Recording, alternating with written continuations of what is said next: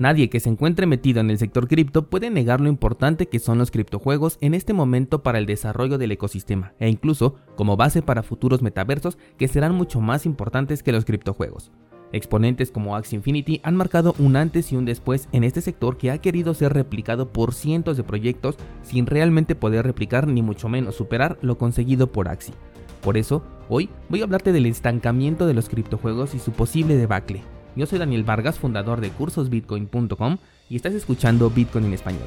Comenzamos.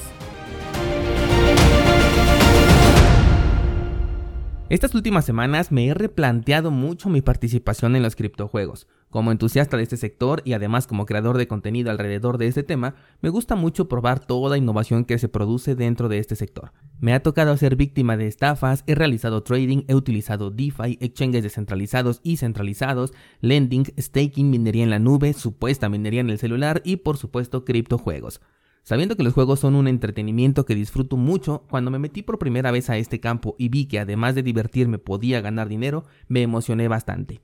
Axie y Plan vs. Undead fueron mis referentes de entrada, y lamentablemente con ninguno me ha ido muy bien que digamos, aunque fui capaz de recuperar mi inversión en el más complicado de ellos, que es el de las plantas, y con Axie todavía tengo mucha confianza de que voy a recuperar cuando suba el precio del token. Algo que he notado, al menos de los criptojuegos que he podido probar, es que hay muy poco aprendizaje por parte de los desarrolladores, o bien hay una línea que están siguiendo a ciegas pero sin pensar en lo sostenible que puede ser en el tiempo. Si bien a Axie le funcionó, eso no significa que todos tendrán la misma suerte, y me atrevo a llamarla de esta manera, porque Axie sigo pensando que es insostenible, pero se ha sabido mantener fresco al grado de continuar a la cabeza de todo proyecto e incluso ser la inspiración de cualquier desarrollo posterior. Cuando Axie salió tuvo problemas de servidores porque la demanda superaba lo que podían ofrecer. Ha tenido problemas también de rampa de entrada, que sí han sabido solucionar con el tema de las becas, pero lo importante en este momento es enlistar los problemas que han tenido. También existe un desequilibrio entre el AXS y el SLP, que por un lado es normal porque el enfoque de cada token es diferente,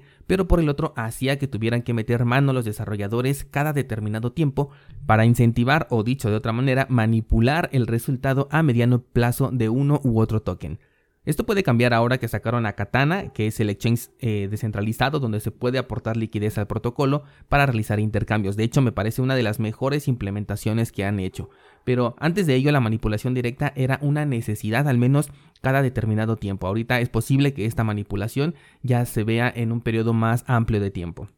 A lo que voy con todo esto es que los proyectos futuros considero que debieron de estudiar estos errores que ellos tuvieron porque obviamente a Axie se le podía perdonar hasta cierto punto porque era la primera vez que se implementaba algo tan grande. Pero los desarrollos futuros ya no tenían que replicar este tipo de problemas, pero para sorpresa de muchos no fue así. Plan vs. Undead es el mejor caso en donde su reputación ya está por los suelos y quién sabe si podrán recogerla de ahí. Luego vino, por ejemplo, Wanaka Farm con mucho potencial, mucho partner y con todo solucionado desde antes del lanzamiento, o al menos eso decían. Pero ahorita, en este momento, están viendo cómo le hacen para regresarle el dinero a los jugadores que por un error no recibieron ya sea su dinero correctamente o incluso lo que habían comprado. Además de que también tuvieron problemas de saturación en su servidor. Y la verdad descentralizado es que por más que sepamos que son versiones beta, no sé si podamos dejar pasar esto con la bandera de que todo este sector incluye un riesgo muy alto, porque son bastante rápidos para sacar su token con tal de conseguir un financiamiento por parte de nosotros los inversionistas diagonal jugadores y ponerlo a la venta, incluso muchas veces sin justificar su valor, como por ejemplo el token estable de la Factory Chain, que no sé de dónde salió la confianza para decir que valía un dólar y sigo pensando que nos vendieron, bueno, les vendieron a quienes lo compraron tokens sin valor a precio de un dólar por el simple hecho de que el token tiene en su nombre las letras USD. Mucho hemos hablado de que una economía de juego no debe de basarse en estar regalando dinero por todo. Otro enorme error que veo en Wanaka Farm es que cada día veo un sorteo nuevo en Twitter que no tengo idea de dónde se sostiene todo ese dinero regalado. O más bien dicho, no se sostiene porque es por eso que el token se está desplomando poco a poco porque nada más lo están regalando y no hay un incentivo para estarle metiendo. Luego, un proyecto que quizás se podría llegar a considerar como exitoso sería el de Egg, que es el token del que hablamos en la última sesión de Clubhouse con respecto al juego de los patos en la red de Waves. Si te soy sincero, no me he metido a revisarlo, por lo que en este momento voy a decir es únicamente especulación propia. Pero yo pienso que un token que llega a ese precio de más de 2 mil dólares en una red que no destaca precisamente por su enorme comunidad me hace dudar bastante. Mucho me temo que el mismo Star Atlas tendrá el mismo destino por lo poco que he leído. Y es que mientras se vean obligados a estar dando dinero a cambio de simplemente jugar, no encuentro la forma de mantener el ingreso por encima de lo que se retira. Y es que en un principio puede pensarse que para que funcione se tienen que vender las cosas caras, pero cuando se compran caras es porque justamente se piensa que el retorno será eventualmente mayor que la inversión y por eso se arriesga uno a invertir, a comprar esos tokens tan caros. Por ejemplo, los Axis cuando estaban muy caros se compraban porque eventualmente se esperaba que la ganancia superara a la inversión, por lo tanto tienes que sacar más dinero del que estás metiendo. Todos entramos con la idea de sacar más de lo que metemos. Pero ¿cuál fue la respuesta de los desarrolladores a todo esto? Reducir una, dos, tres veces las ganancias, ya sea de forma directa o bien con cambios como el último de las 800 copas y de que le metían una restricción a la obtención de ganancias. Y cada juego que me han compartido al verlo tiene prácticamente la misma estructura, por lo que personalmente estoy perdiendo la confianza en estos desarrollos, porque consideran que si no están ofreciendo una ganancia, o sea, un regalo de dinero por el simple hecho de jugar, no van a tener éxito. Y lo curioso es que es posible, porque los criptojugadores no van a donde se puedan simplemente divertir, sino donde pueden realmente ganar dinero. A día de hoy he participado en Axie Infinity, Plan vs. Undead, Mist, Star Atlas y Wanaka Farm. De todos ellos, Mist lo vendí casi a la brevedad porque no me gustó lo que empecé a ver sobre el proyecto. Mi posición en Star Atlas la semana pasada la liquidé, que tuvo una ligera subida, me, vi, me di cuenta que estaba yo en ganancias, así que decidí deshacerme de esa posición y todavía tengo la intención de vender mis PBU y también mis guanas en cuanto crea que valga la pena hacerlo con el objetivo de no volver. El único que conservo con más expectativas es el token de SLP, obviamente de Axie Infinity, por razones pues un poquito más obvias, ¿no? Porque se tiene un poquito más de confianza en este juego, aunque sigo pensando que es insostenible en el tiempo a menos que le vayan eh, agregando frescura cada determinado tiempo, pero creo que eso también sería pues un problema para los desarrolladores que todo el tiempo tengan que estarle metiendo mano al juego para mantenerlo rentable. La semana antepasada te compartí un nuevo juego sobre ajedrez con cripto ahí en el grupo de Discord. Estaba a punto de participar simplemente porque el ajedrez es otro de los juegos que me gustan bastante, pero caí en cuenta de que tiene la misma estructura. Y la verdad es que preferí irme a proyectos nuevos que no son de criptojuegos con potencial a largo plazo. A día de hoy, pienso seguirme informando sobre los criptojuegos, pero no tengo ya intención de participar ni jugando ni tampoco invirtiendo en el token, que es el, paso que yo ya había tomado, ¿no? Yo ya decía, ya no voy a jugar, ahora nada más voy a meter dinero, esperando el boom y saliéndome.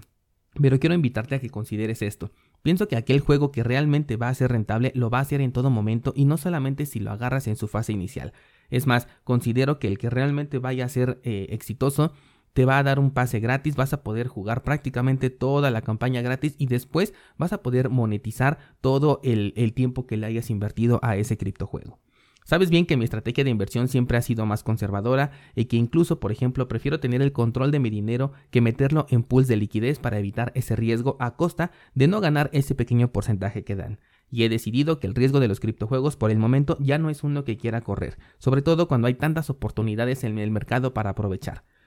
No sé si los juegos cripto van a cambiar su estrategia, van a seguir por la misma, todavía habrá más gente que siga entrando, o por el contrario, este será el inicio del debacle de los juegos cripto. Por ahora prefiero pasarme al área de los espectadores y simplemente observar cómo es que se desarrolla este nuevo entorno y cómo le da paso a los metaversos porque parece que las modas de los criptojuegos van a evolucionar y los metaversos son productos mucho más ambiciosos y además ahora que tienen la competencia de las plataformas centralizadas como por ejemplo Meta, que antes lo conocíamos como Facebook, Va a ser muy interesante porque estoy completamente seguro de que Meta no te va a pedir nada de dinero por entrar a su metaverso y si de este lado tenemos una rampa de entrada es muy probable que el de Meta tenga una mayor adopción sobre todo porque la entrada es completamente gratuita. Ellos saben perfectamente que la monetización se va a encontrar una vez que ya tengan a la gente y aquí en el sector cripto primero quieren el dinero y después quieren que la gente se mantenga pero cuando ya no les puedes seguir ofreciendo ese mismo incentivo. En cambio Meta creo que sabe perfectamente lo que va a hacer porque ya es algo que para ellos no nuevo, simplemente el desarrollo de un metaverso sí es nuevo,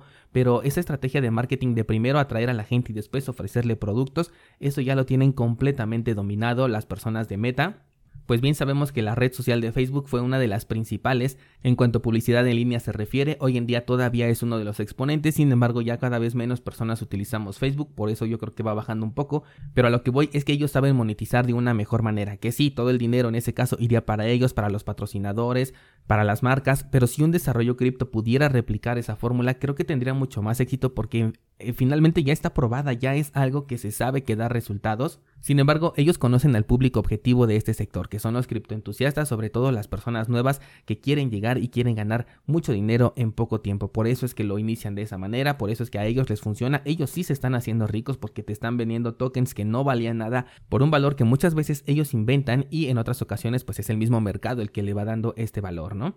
Me gustaría que me comentaras si tú conoces algún juego en este momento que no base su economía en ingresos altos y ganancias por el simple hecho de jugar, para poderlo analizar y si no conoces ninguno, eso significa que este campo sigue abierto para poder ofrecer esa estructura de juego, que desde mi punto de vista sería mucho más sostenible y rentable para quienes realmente jueguen, así ya podrían dedicar todo su tiempo en aportar al juego en lugar de estar únicamente enfocados en sostener la economía del juego, así sería mucho más sostenible y rentable para aquellos que realmente van a jugar y no únicamente para aquellos que más dinero tienen para meter en un principio. Espero tu comentario al respecto en el grupo de Discord para abrir este interesante debate.